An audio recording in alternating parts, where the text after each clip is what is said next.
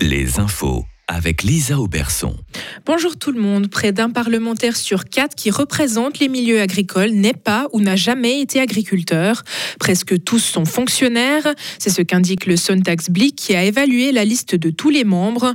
En plus des organisations paysannes, ce sont les entreprises qui profitent indirectement des subventions à l'agriculteur qui sont souvent représentées.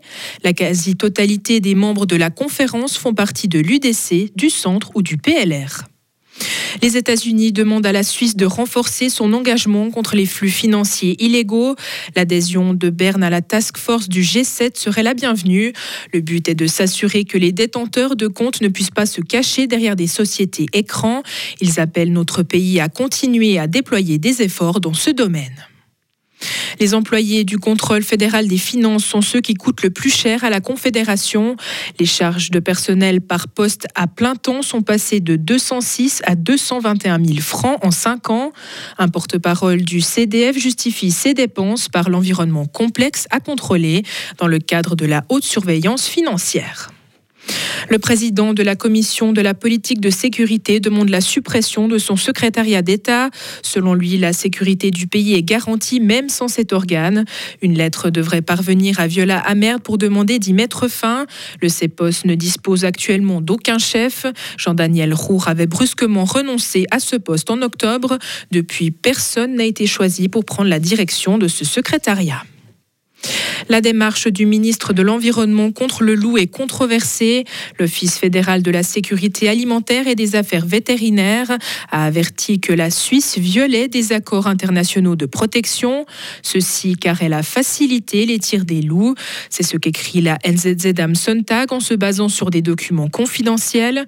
Des groupes de protection de l'environnement vont certainement intenter une action en justice pour empêcher les tirs en Valais. La sécurité autour des écoles est suffisante, c'est ce qu'a déclaré à la RTS Alain Ribaud, conseiller d'État neuchâtelois en charge de la justice. Vendredi, un homme menaçant s'était introduit dans une école primaire de Cortaillot. Le protocole AMOC pour la prévention des attaques dans les écoles a bien fonctionné. Il a permis de mettre rapidement à l'abri les élèves. Les deux premières patrouilles sont arrivées sur place sept minutes après l'appel.